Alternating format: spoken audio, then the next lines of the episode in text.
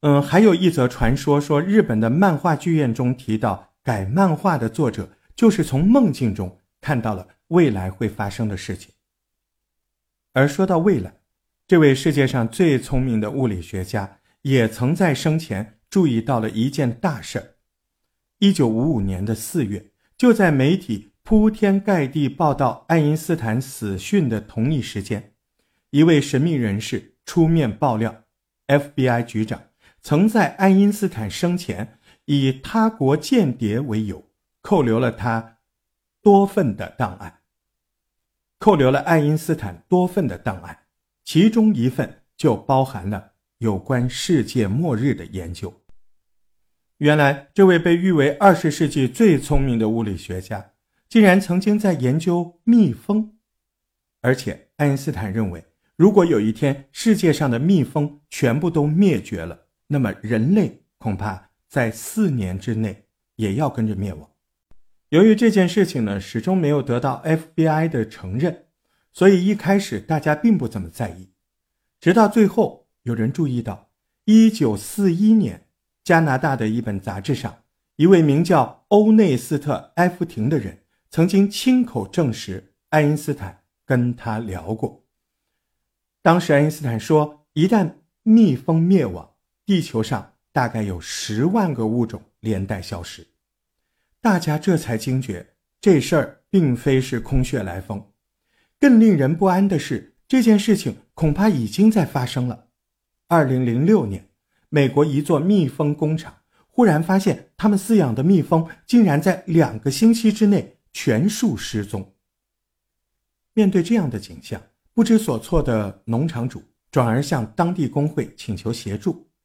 这才发现，他不是唯一遇到这种情况的人。事实上，当年美国总共有二十二个州接连传出大量蜜蜂失踪以及死亡的事件。更离谱的是，后来加拿大、德国、法国、西班牙、葡萄牙好多国家相继来报，他们都观察到了，在他们国家也有大量的蜜蜂失踪。根据统计，当年北半球大概有四分之一的蜜蜂。都失踪了。由于人工饲养的蜜蜂大多数离开了巢穴，没有办法生存，所以专家们几乎可以确定，这批忽然失踪的蜜蜂多半是凶多吉少了。重点是，全球有三分之一的农作物是依靠蜜蜂来授粉的，所以一旦蜜蜂大量消失，将会造成食物短缺、食物涨价的情况，而且这还只是最轻微的伤害。由于在过去几乎未曾发现有这么大规模的蜜蜂消失事件，使得有很多学者开始投入研究。没有多久，他们就发现了世界上的蜜蜂正在以每年百分之二十五的速度减少。而荷兰的学者则更是发现，目前地球上野生蜜蜂的数量相较于一百二十年前已经减少了百分之九十。根据专家的说法。一旦蜜蜂完全消失，三个月内全球农作物产量就会急剧下降，因为一些常见的食物，像苹果、樱桃、葡萄、咖啡、豆子、胡萝卜等等，都是依靠蜜蜂传递花粉来结果的。如果蜜蜂消失了，也就意味着这些食物会跟着消失，一些农民会因为种不出蔬果而成为第一批受到重创的人。不只是农民会受到影响，一些畜牧业，像牛羊饲养也会遇到问题，因为牛食用的牧草中添加了苜蓿，而苜蓿是依靠蜜蜂来授粉的，所以牛肉、牛奶、芝士一类的产量也会跟着大幅减少。随着市面上的粮食瞬间减少，剩余食物的价格就会飙升，不久，一般人就会面临买不起食物的窘境。这个时候，也许可能政府会出面呼吁大家无需恐慌，因为稻米、小麦、玉米是不需要蜜蜂也能生产的粮食，所以我们还是有食物可以吃的。于是，在蜜蜂消失的六个月内，我们会看见全球人口的饮食习惯发生巨大的改变，大家可能选择的食物不像以往那么多了。一些想吃牛肉的人，可能嗯会以鱼肉来代替。而这样的改变，就会加速海洋生态的灭绝。事实上，当今海洋生态，大家知道已经到了非常危急的时刻。一旦海洋生物真的灭绝，那么人类也没有办法独活在这世界上。其实不用等到海洋灭亡，因为光是蜜蜂灭绝，连带消失的物种就足以危害人类。目前地球上有百分之八十的都是显花植物，也就是说依靠昆虫授粉的，而这些。负责授粉的昆虫里，百分之八十五是什么？是蜜蜂。大家知道吗？光是这百分之八十五蜜蜂授粉的植物数量就高达十七万种。有专家保守的推算，就算有别的办法可以代替蜜蜂，仍然会有四万种植物面临灭绝的处境。而这四万种植物的消失，将会导致新的连锁反应。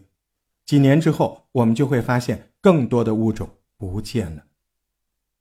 而在更多物种消失之前，人类还会因为蜜蜂的消失种不出棉花，一些棉花产业也会受到波及。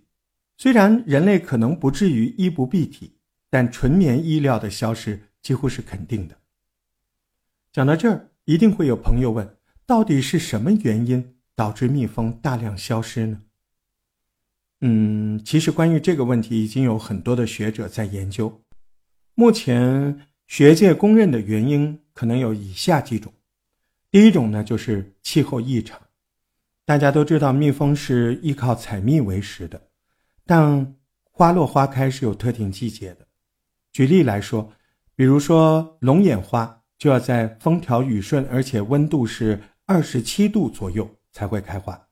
而现在地球上的气候一下子干旱，一下子暴雨，造成了蜜蜂的食物来源很不稳定，间接导致了它的灭亡。第二种原因就是农药。有科学家发现，二零零六年蜜蜂大量消失的时候，刚好是处在类米古丁农药上市后的隔一年，因此他们认为农药在杀害害虫的同一时间，可能导致了蜜蜂的伤亡。虽然有专家提出建议，不要再使用此类成分作为农药，但是庞大的经济诱因，直到今天，我们还是在使用。